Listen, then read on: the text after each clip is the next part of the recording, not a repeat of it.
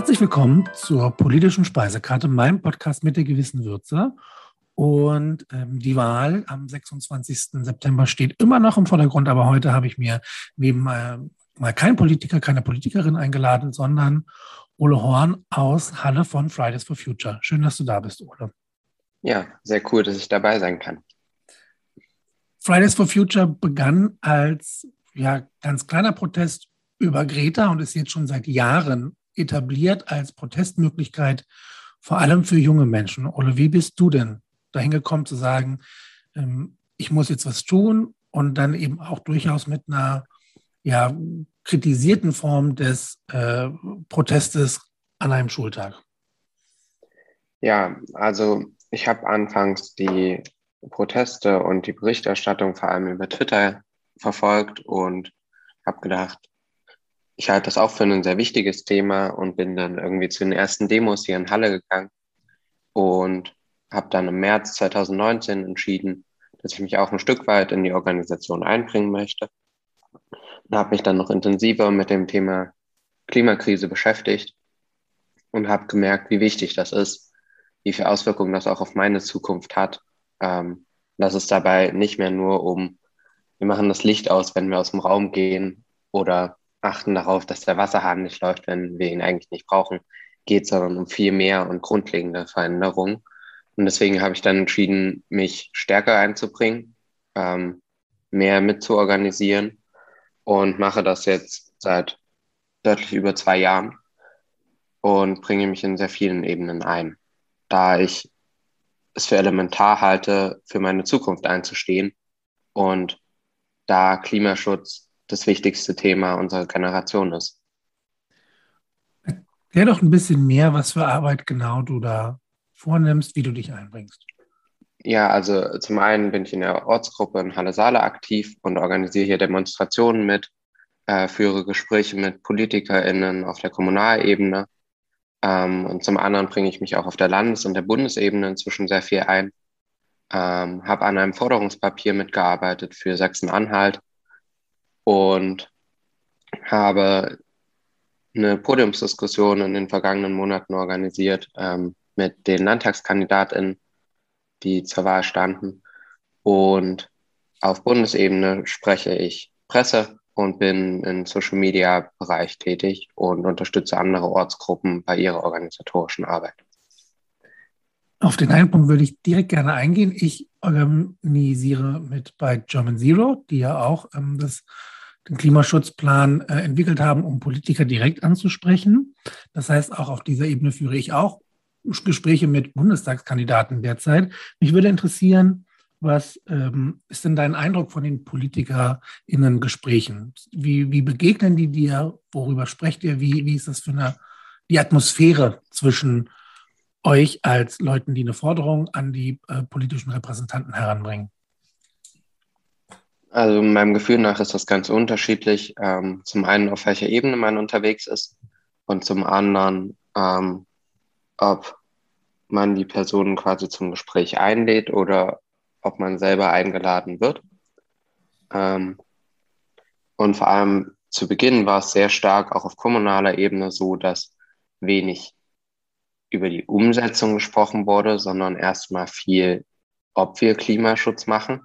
Ähm, da es hat mich zum Teil sehr frustriert, weil ich erkannt habe, wie klar Prognosen von WissenschaftlerInnen sind und dass wir nicht die Wahl haben, ob wir Klimaschutz machen, sondern viel eher äh, darüber reden müssen, welchen Weg wir am besten gehen und dass das Ziel eigentlich klar sein sollte. Und da sind wir auf kommunaler Ebene in Halle sehr viel weitergekommen. Ähm, es gibt immer noch bestimmte Parteien, mit denen man eher darüber spricht, ob man Klimaschutz macht, als das Wie. Ähm, es gibt aber auch viele PolitikerInnen auf kommunaler Ebene zumindestens, die verstanden haben, wir müssen handeln, äh, wir müssen sehr viel verändern und wir müssen für alle den besten Weg dahin finden. Ähm, genau.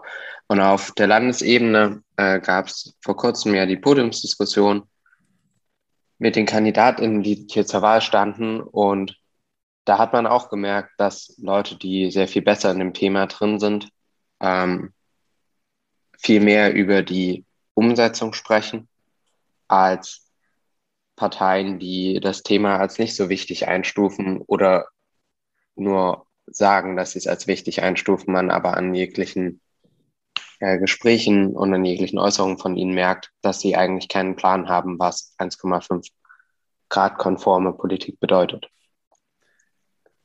Hast du in den letzten zwei Jahren eine Entwicklung festgestellt, dass das mehr Anerkennung, mehr Anklang findet? Oder würdest du da eher sagen, dass es sich eigentlich bei einigen Parteien überhaupt nicht verändert?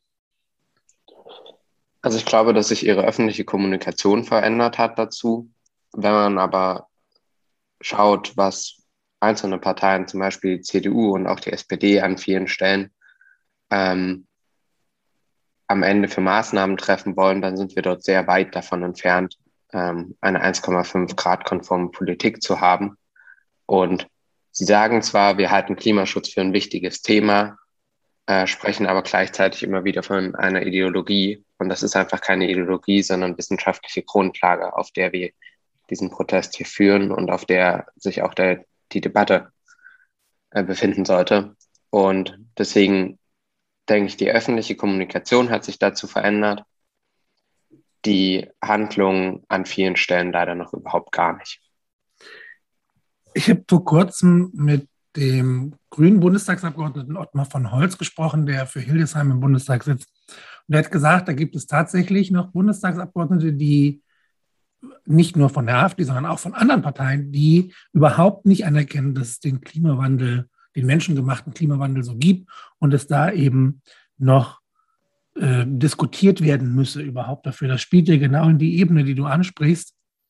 Ich würde gerne wissen, äh, was ist deine Vermutung, wieso wir wissenschaftliche Erkenntnisse immer noch debattieren müssen, die so eindeutig weltweit produziert werden? Hast du da vielleicht beim Einlesen ins Thema Erfahrungen gemacht, dass du äh, ja ein Stück uns Hintergrund geben kannst, wieso müssen wir immer noch über sowas Eindeutiges diskutieren?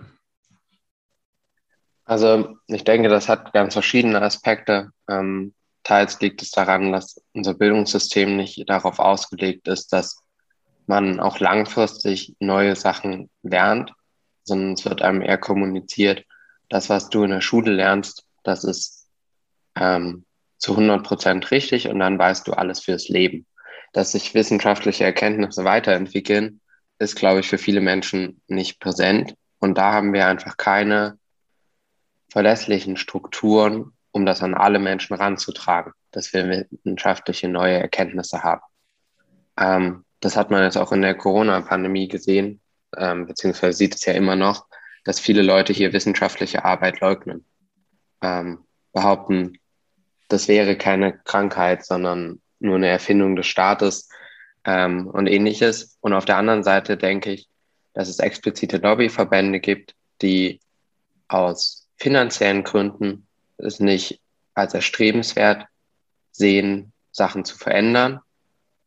Und diese fahren dann gezielt Kampagnen und die sagen gar nicht, wir leugnen wissenschaftliche Arbeit, aber wir wollen das nicht so umsetzen weil das finden wir nicht den richtigen Weg.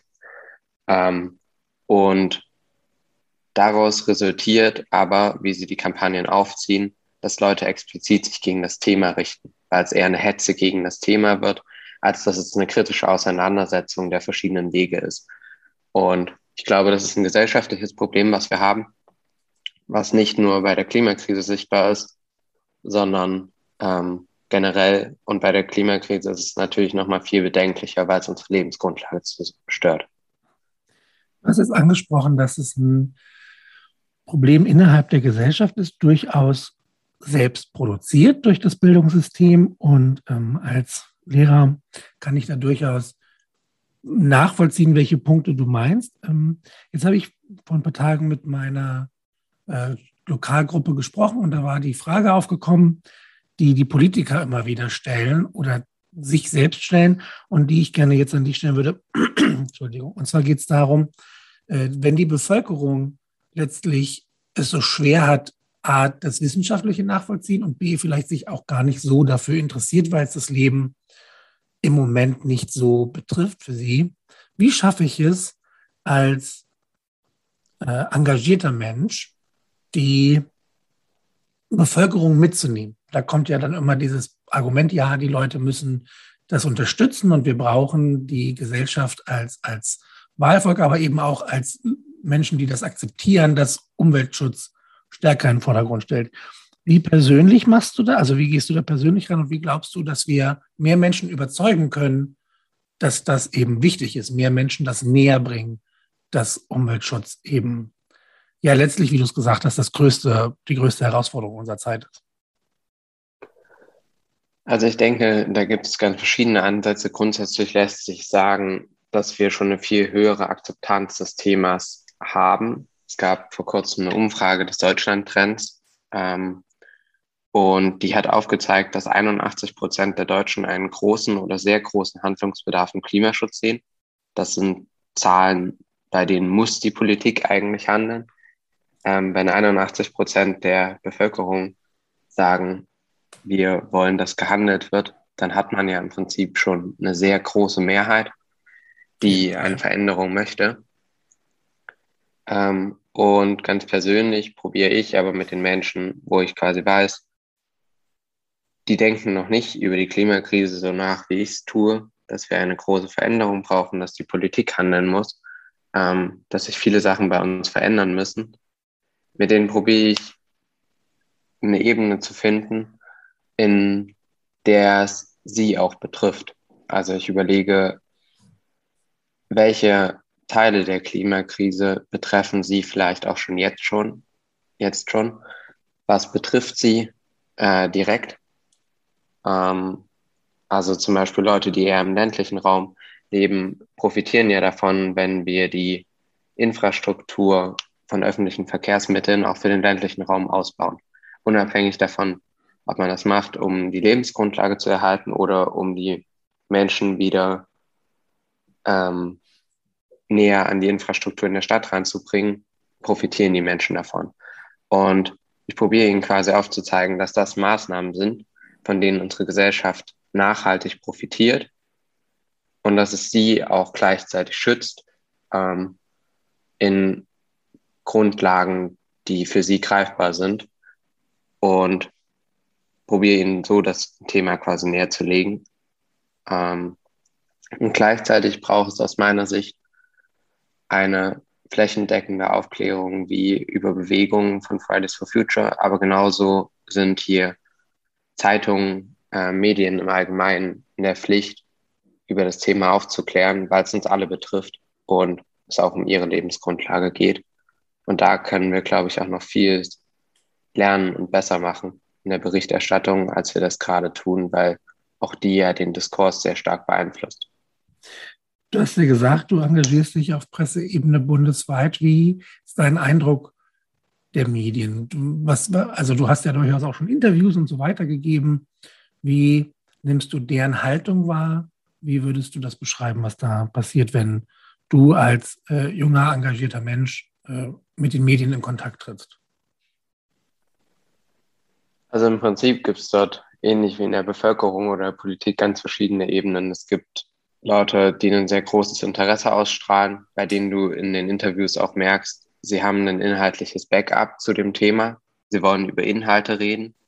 Und es gibt auch JournalistInnen, wo du merkst, ihnen geht es gerade um die Berichterstattung über die Demo, weil es eine Schlagzeile bringt. Das Thema haben sie eigentlich nicht wirklich verstanden und vor allem nicht die Dringlichkeit. Ähm, das merkt man teils an den Fragen, teils an den Kommentaren, die man in dem Interview ähm, von Seite der Journalistin kommt. Hm. Ich glaube, am Ende spiegelt das unsere Gesellschaft wieder. Und es wäre aber sehr wichtig, dass diese Menschen, da sie einen Bildungsauftrag haben über das, was sie machen, ähm, in einer gewissen Form, sich viel intensiver mit dem Thema auseinandersetzen und demzufolge auch die Berichterstattung dann genauso führen. Du sprichst das an. Ich habe auch ein, ein großes Problem der also mit der Darstellung der Medien. Du hast diese Meinungsbildungsfunktion ja angesprochen. Ich habe immer das Gefühl, dass viele Medien versuchen auch neutral zu bleiben und dann quasi irgendwie, wenn Parteien Kritik äußern, das genauso aufwerten wie die Menschen, die äh, darüber sprechen. Also was weiß ich, wir nehmen den Klimawandel und, und es gibt Menschen, die sagen, wir kritisieren die Maßnahmen und das muss schärfer sein. Dann sagen Leute, nee, das kostet zu viel Geld. Und das wird in den Medien oft als gleichwertig dargestellt. Und dann fehlt mir auch das, was du sagst, Inhalte und Kontext. Zum Beispiel, dass die Maßnahmen, die wir jetzt ergreifen könnten, sehr teuer sind, ja, aber viel, viel Geld einsparen würden, wenn wir die Kosten all dieser Probleme, die wir jetzt erleben, Waldbrände, Entwicklungshilfe und so weiter, dass das sparen würde für die Zukunft, aber das gar nicht wahrgenommen wird, weil die Medien da, weiß ich nicht, teilweise, ist auch schwer zu sagen, die Medien, aber dass die befürchten, sie könnten in eine ähm, politische Ecke gedrängt werden und deswegen versuchen, das gleich zu bezeichnen. Da habe ich ein großes Problem mit. Ja, also ich denke, das ist der Punkt, wo der Diskurs sich nicht verändert hat in den letzten drei Jahren.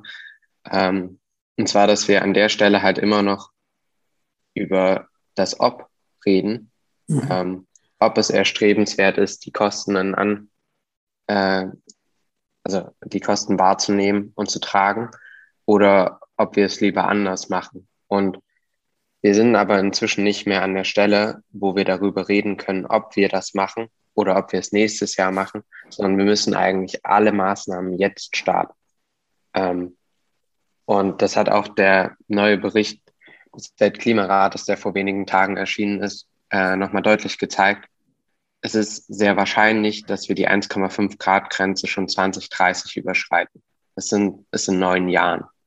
Ähm, das heißt, dass die Bundesregierung, die jetzt gewählt wird, die letzte Regierung ist, die Maßnahmen ergreifen kann, um unsere Zukunft zu schützen. Und der Journalismus hätte hier die Aufgabe zu verstehen, dass die Klimakrise keine politische Debatte ist, hm. ähm, sondern unsere Lebensgrundlage bedroht und es deswegen nicht der politischen Neutralität, die sie behalten wollen, widerspricht, wenn sie genau die Kritik an der Politik üben, dass die Maßnahmen, die jetzt da sind, nicht reichen. Die Lösung muss von der politischen Seite kommen, aber die Debatte, also das Thema ist nicht ein politischer Diskurs, sondern eine wissenschaftliche Grundlage. Und der Physik ist es egal, ob wir dafür hohe Ausgaben haben oder niedrige. Hm, ähm, der Prozess geht weiter, wenn wir nicht dagegen handeln. Und das müssten JournalistInnen verstehen. Dann würde sich auch die Berichterstattung verändern und sie könnten trotzdem eine politische Neutralität behalten, die ja für eine Berichterstattung, die für alle Menschen sein soll, auch notwendig ist. Und das ist elementar für eine Demokratie, dass man unterschiedliche Ansichten dazu haben kann. Du hast die äh, kommende Regierung angesprochen, die Bundestagswahl, die ja jetzt einfach nur mal auch im Fokus steht durch den ganzen Wahlkampf. Ich habe letztens bei Watson.de gelesen, dass es so viele junge Kandidaten wie noch nie gab. Grüne schicken knapp 70, die SPD fast 80 Kandidaten, die unter 35 sind. Ähm, die FDP wurde auch mit erwähnt, weil sie die jüngste Fraktion letztlich derzeit haben. Wie siehst du denn die Chancen, dass diese Maßnahmen, die unbedingt ergriffen werden müssen, auch tatsächlich von der kommenden Regierung umgesetzt werden können und gewollt werden, wenn wir vielleicht mehr junge Menschen ins Parlament bekommen.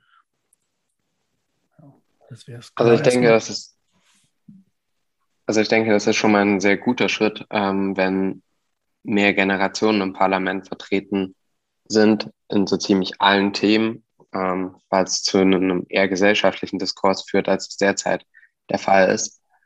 Ähm, auf der anderen Seite ist es so, dass keine der Parteien, die gerade zur Wahl stehen, einen Plan für eine 1,5 Grad konforme Politik hat. Ähm, sowohl CDU, SPD, FDP, Linke als auch die Grünen haben hier natürlich auf ganz verschiedenen Ebenen Nachholbedarf. Deswegen fordern wir auch dass die Parteien ihre Wahlprogramme diesbezüglich überarbeiten, ähm, weil wir eigentlich einen Wahlkampf haben sollten, der den besten Plan zu einer 1,5 Grad konformen Politik auswählt und nicht einen Plan, der am nächsten daran kommt an die 1,5 Grad konforme Politik und auf der Ebene befinden wir uns gerade. Deswegen denke ich, ist es auch nach den Wahlen sehr wichtig, dass wir weiter einen Druck auf den Straßen ausüben, dass wir weiter zeigen, wir wollen Politik, die zukunftsorientiert ist. Ähm, und deswegen habe ich natürlich irgendwo die Hoffnung, dass die Politik diesbezüglich handelt. Weil wenn ich die nicht mehr habe, dann ist es auch nicht mehr strebenswert, auf die Straße zu gehen. Ähm, auf der anderen Seite blicke ich halt der Realität ins Gesicht, dass wir gerade nicht auf dem Kurs sind, dass die Politik so handelt. Und das, obwohl es den Protest jetzt schon seit ähm, fast drei Jahren gibt. Du hast angesprochen vorhin schon, ähm, dass ihr auch ein Forderungspapier für Sachsen-Anhalt geschrieben habt. Mich würde jetzt noch interessieren, ähm, weil es ja ein, ein Kritikpunkt an der Bewegung unter anderem ist, ja, man solle ja überhaupt erstmal da Maßnahmen und, und irgendwie Forderungen entwickeln. Und ich bin da bei dir. Ich finde es erbärmlich, wenn Politiker und Politikerinnen äh, auf ein gesellschaftliches Problem gestoßen werden und dann sagen, ja, dann gebt uns doch die Antworten. Das ist deren Aufgabe. Ich, ich wiederhole mich da immer gerne. Es sind unsere Repräsentanten. Und wenn wir sagen, wir sind unzufrieden, du hast den Deutschland-Trend mit 81 Prozent angesprochen, dann haben die als Experten darauf zu reagieren. Und trotzdem machen wir das ja, wie gesagt, German Zero, wo ich bin, hat einen Klimaplan entwickelt. Du hast an einem Forderungspapier mitgeschrieben. Was habt ihr da für Forderungen drin? Das ist ein sehr umfangreicher Forderungskatalog geworden, ähm, der sich quasi auf die verschiedenen Sektoren mit Landwirtschaft, Energie, Verkehr, ähm, Bildung, Infrastruktur und auch die Gebäudesanierung bezieht. Und gibt es zum einen quasi die generelle Forderung, eine 1,5 Grad konforme Politik zu betreiben, die dem Pariser Klimaabkommen gerecht wird. Und dafür haben wir quasi explizite Maßnahmen aufgeschlüsselt, die von Bildungsprogrammen für die ganze Gesellschaft ähm, über eine Beendigung der Subventionierung von fossilen Energieträgern äh, geht, einen massiven Ausbau der Infrastruktur für den ÖPNV und den Radverkehr ähm, aber auch eine Unterstützung der Kommunen bei einer Sanierung hin zu klimaneutralen Gebäuden. Ähm, genau, und den haben wir vor den Landtagswahlen veröffentlicht und ähm, momentan befinden wir uns in den Koalitionsverhandlungen in Sachsen-Anhalt und es deutet sehr viel darauf hin, dass wir ähm, eine Koalition aus CDU, SPD und FDP bekommen die sind gerade noch in den abschließenden Verhandlungen. Und wir haben vorher auch geprüft, welche Parteien quasi Maßnahmen für eine 1,5 Grad konforme Politik ähm, treffen. Und alle drei Parteien schneiden hier nicht sonderlich gut ab. Weswegen man sich schon fragt, ähm, wie diese Parteien Klimaschutz umsetzen wollen. Ähm, und von unserer Seite gibt es weiterhin die klare Forderung, dass hier Maßnahmen ergriffen werden und die werden wir auch weiter auf die Straße bringen. Ähm, mm, ich fand den Punkt, den du angesprochen hast, sehr wichtig, dass es eigentlich nicht unsere Aufgabe ist, explizite Forderungen und Maßnahmen zu nennen, sondern die Aufgabe von PolitikerInnen mit den ExpertInnen zu reden. Momentan ist es so, dass wir mit ExpertInnen reden und konkrete Vorschläge treffen. Wir sind aber eigentlich nicht der politische Akteur, der das tun sollte, sondern wir sind BürgerInnen, die auf die Straße gehen, weil sie Angst haben, dass die VertreterInnen, die wir gewählt haben, dessen Aufgabe es ist, nicht handeln. Und das müsste den Politikern eigentlich so stark zu denken geben, dass sie ausschließlich mit ExpertInnen in Gesprächen sitzen gerade. Ähm, und davon sind wir aber leider immer noch weit entfernt. Und das finde ich sehr bedenklich, auch einfach als Signal von PolitikerInnen an die Gesellschaft, dass wenn so viele Leute sagen, wir wollen Veränderung, dass es sie trotzdem nicht interessiert. Da frage ich mich auch ein Stück weit, was sie damit der Gesellschaft sagen wollen. Ja, also da bleibt mir nicht viel hinzuzufügen. Manchmal sind, also wenn wir ehrlich sind, Taten sprechen halt lauter als Worte. All die Bekenntnisse von PolitikerInnen aller Parteien helfen nichts, wenn am Ende es nicht umgesetzt wird. Und ich glaube, äh, da sind wir in einem sehr, sehr düsteren Zustand momentan. Umso mehr würde ich gerne jetzt das noch nutzen, um zu sagen, dass ich äh, froh bin, also ich ziehe mich auch noch zur jungen Generation, aber ich bin froh, dass es Menschen wie dich gibt und äh, die Bewegung, um die Probleme eben auf die Straße zu bringen. Es ist das äh, ja, demokratische Recht und unsere gesellschaftliche Verantwortung, unsere Probleme vorzubringen. Und ich glaube, äh, dass viele überrascht sind, wie gut das Fridays for Future schon gelungen ist. Aber äh, ja, der Kampf hat halt naja, gerade begonnen nicht, aber wir sind halt mittendrin. Und deswegen äh, möchte ich auch noch darauf aufmerksam machen, dass am Freitag vor der Bundestagswahl auch nochmal eine weltweite Demo stattfinden wird, um eben die jungen Menschen auf die Straße zu bringen, um unseren Willen ausdrücklich äh, aufzubringen. Denn äh, so, so klein die Schritte sein mögen, es gibt ja durchaus Fortschritte und wir müssen quasi aus den kleinen Schritten große Schritte machen. Also danke dafür, Ole, dass du deine Freizeit, die du eigentlich mit anderen Dingen füllen könntest und solltest, dafür aufwendest, ähm, dich politisch zu beteiligen.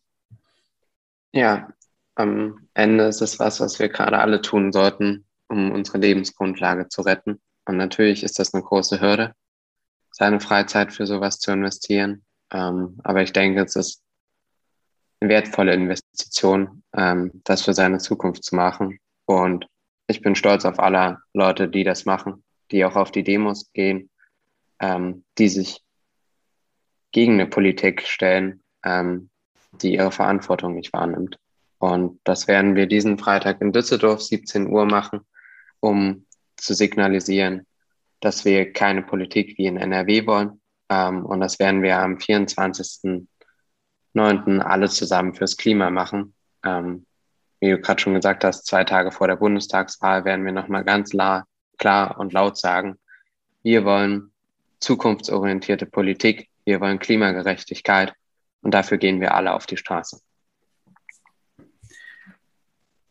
Vielen Dank für deine Zeit. Zum Abschluss habe ich mir äh, jetzt angewöhnt, als ähm, das Thema nochmal kurz zu wechseln, als Podcast für die politische Speisekarte, würde ich mich freuen, wenn du noch abschließend mir sagst, was hast du ein Lieblingsessen, kochst du gerne? Äh, denn für mich Politik und Essen gehören zusammen.